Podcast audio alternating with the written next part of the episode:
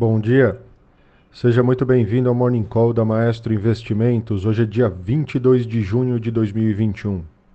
Seguem as principais notícias e indicadores para começar o dia bem informado. As bolsas europeias e futuros de ações dos Estados Unidos têm leves baixas, com os investidores avaliando as perspectivas de crescimento econômico e a preocupação com a inflação, antes do depoimento do presidente do Fed. O alívio nos receios de aperto monetário nos Estados Unidos, que ajudou a derrubar o dólar e os juros futuros ontem, além de impulsionar a bolsa no mercado local aqui, será testado nesta terça-feira por uma agenda carregada. Nos Estados Unidos, o Jerome Powell falará às 15 horas no Congresso americano e, embora seu discurso escrito esteja moderado, os ativos de risco têm desempenho levemente negativo nessa manhã. Embora a inflação tenha aumentado notavelmente nos últimos meses, ela deverá voltar à meta de 2% assim que os desequilíbrios de oferta se resolverem escreveu Powell em, seu, em seus comentários preparados para seu depoimento hoje mais tarde, que já foi divulgado pelo Banco Central Americano nessa manhã. É, no Brasil, a ata do Copom deve detalhar é, melhor aí a mensagem do comunicado da semana passada, vista como hawkish e que levou o DI futuro a precificar a alta de 100 pontos na Selic em agosto Além disso, a Câmara completa a aprovação da MP da Eletrobras, que vai à sanção presidencial, abrindo caminho aí para o que deve ser a maior privatização do atual governo. É, com isso, os índices de mercado, agora pela manhã, é, Tóquio fechou o dia em alta de 3,12%, refletindo, na verdade, a alta anterior, da qual ela não participou, o mercado já estava fechado. Hong Kong fechou o dia em queda de 0,63% e Xangai fechou o dia em alta de 0,80%. Londres, nesse momento, tem uma alta de 0,20%. Paris, nesse momento, está de lado, é, no 0 a 0. Frankfurt, na mesma linha, uma ligeira queda de 0,04%. E nas Américas não é diferente, os futuros de Dow Jones têm uma ligeira queda de 0,03%, quase zerado. Os futuros de S&P 500 na mesma linha, uma ligeira alta de 0,1%, também quase zerado.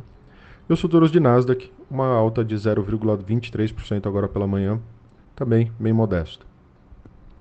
Na agenda nós temos minu as minutas do Copom, referentes à reunião da semana passada às 8 horas da manhã. E lá nos Estados Unidos, às 11 horas da manhã, teremos as vendas de, de casas existentes. Tá? No destaque internacional, o presidente do Fed de Nova York, John Williams, disse ontem que continua a ver o recente aumento da inflação como um fenômeno temporário, enquanto seu, seu colega em Dallas, Robert Kaplan, disse que é favorável iniciar o processo de redução das compras de títulos mais cedo ou mais tarde. Já James Bullard, do Fed de St. Louis, considerou apropriado que os formuladores de política abrissem o debate sobre a redução gradual dos estímulos. Tá? Ainda no destaque internacional, o petróleo Brent, referência internacional para o petróleo, foi negociado acima de 75 dólares por barril pela primeira vez em dois anos nesta manhã. O aumento nos preços se deve às expectativas dos traders de mais aperto na oferta nos próximos trimestres. Nos Estados Unidos, os spreads entre o terceiro e o quarto mês dos contratos futuros do WT, WTI, West Texas Intermediate, atingiu o maior em sete anos, o maior nível em sete anos. A Rússia, no entanto, está considerando propor que a OPEP e seus aliados aumentem a produção na próxima reunião que acontecerá em dia, é, dia 1 de julho, com os mercados é, globais de petróleo atualmente estimando um déficit de 3 milhões de barris por dia. Essa notícia já foi suficiente para coroar a alta de hoje perto lá dos 75 dólares e derrubando aí o Brent para próximo de 74,4 dólares, 74 dólares e 40 cents. E o WTI caiu um pouquinho mais, foi até os 73 dólares e 8 cents tá, por barril. No destaque local, um pouco menos recheado aqui os jornais, muitos falando aí da privatização da Eletrobras. Porém, os jornais trazem mais detalhes aí sobre a proposta do governo para tributar em, em 20% os dividendos acima de 240 mil reais por ano.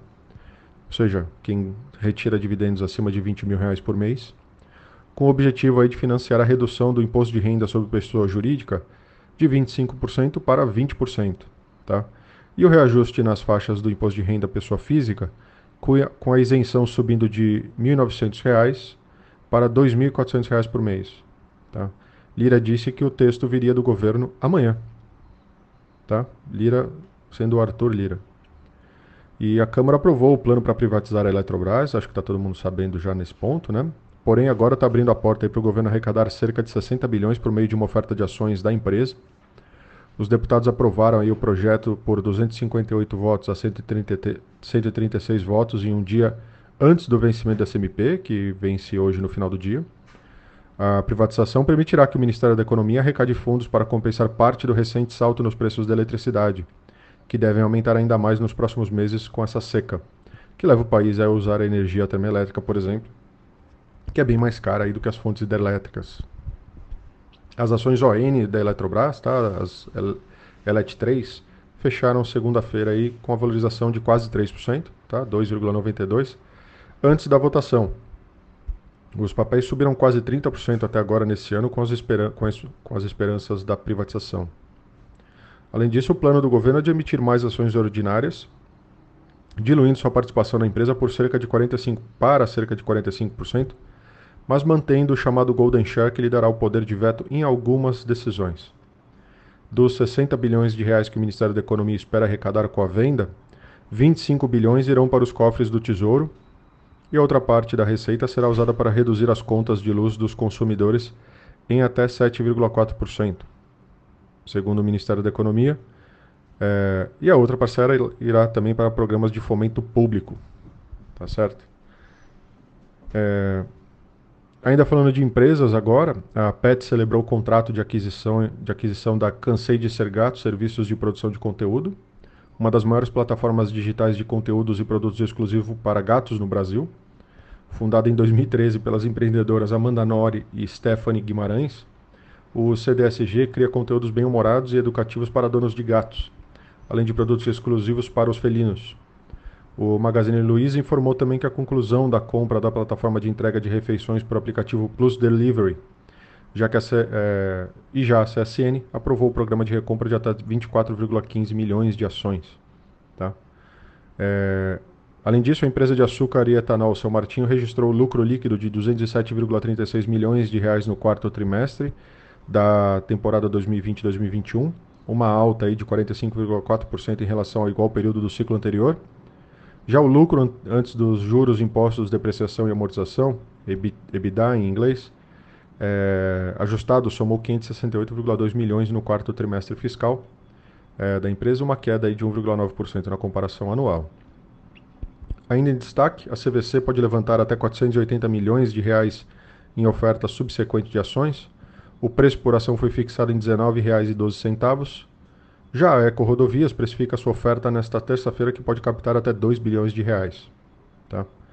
É, por último, o jornal Estado de São Paulo informou, citando Fontes, né, o senhor Fontes, após o fechamento do mercado, que o grupo francês Cassino contratou o banco brasileiro BR Partners para começar a estruturar a venda da sua fatia no GPA, é, dono da marca Pão de Açúcar. Por enquanto, não há nenhuma negociação efetiva em curso, pois o objetivo do Cassino é, conforme essas fontes, é se desfazer primeiro da Cenova, seu braço de comércio eletrônico, e do grupo Êxito, com presença na Colômbia, Uruguai e Argentina.